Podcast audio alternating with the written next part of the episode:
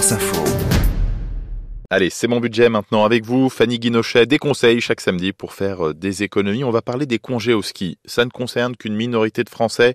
C'est un luxe, clairement, ce type de vacances à la montagne. Mais Fanny, il y a des solutions pour profiter de vacances à la montagne à moindre frais. Oui, le mieux, si c'est possible, évidemment, c'est d'y aller hors vacances scolaires. Vous pouvez espérer jusqu'à plus de 30% d'économies, ne serait-ce que sur les locations.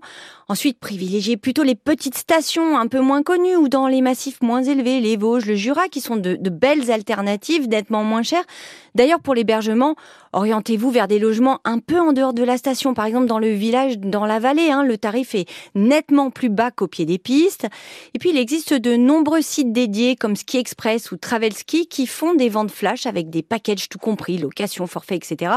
Et là, vous pouvez trouver des bons plans, notamment de dernière minute. Alors justement, vous citez les forfaits. C'est vrai que ça, c'est un poste de dépense important à la montagne si on veut skier. Alors c'est vrai, hein, c'est un véritable budget, les forfaits, mais la plupart des stations mettent en place des formules, ça s'appelle selon euh, forfait famille, tribu, il y a aussi des rabais si vous êtes senior, étudiant, demandeur d'emploi.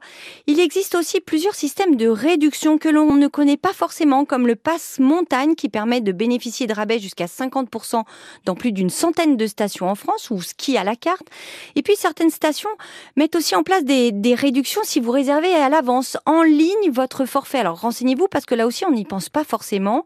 Enfin, si vous ne skiez que quelques heures, prenez la formule mi-journée ou même fin de journée ou coucher de soleil, c'est souvent moitié prix.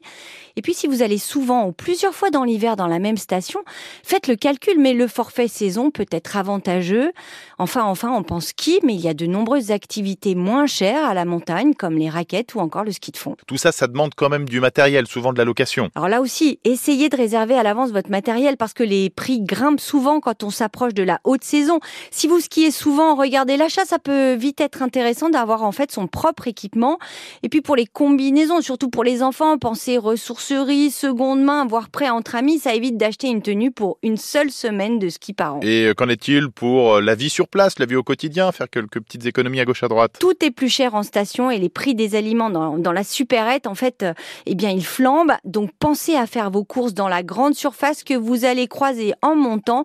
Vous ferez de sacrées économies, c'est évident. Vos conseils, Fanny Guinochet dans C'est mon budget, à retrouver aussi sur franceinfo.fr.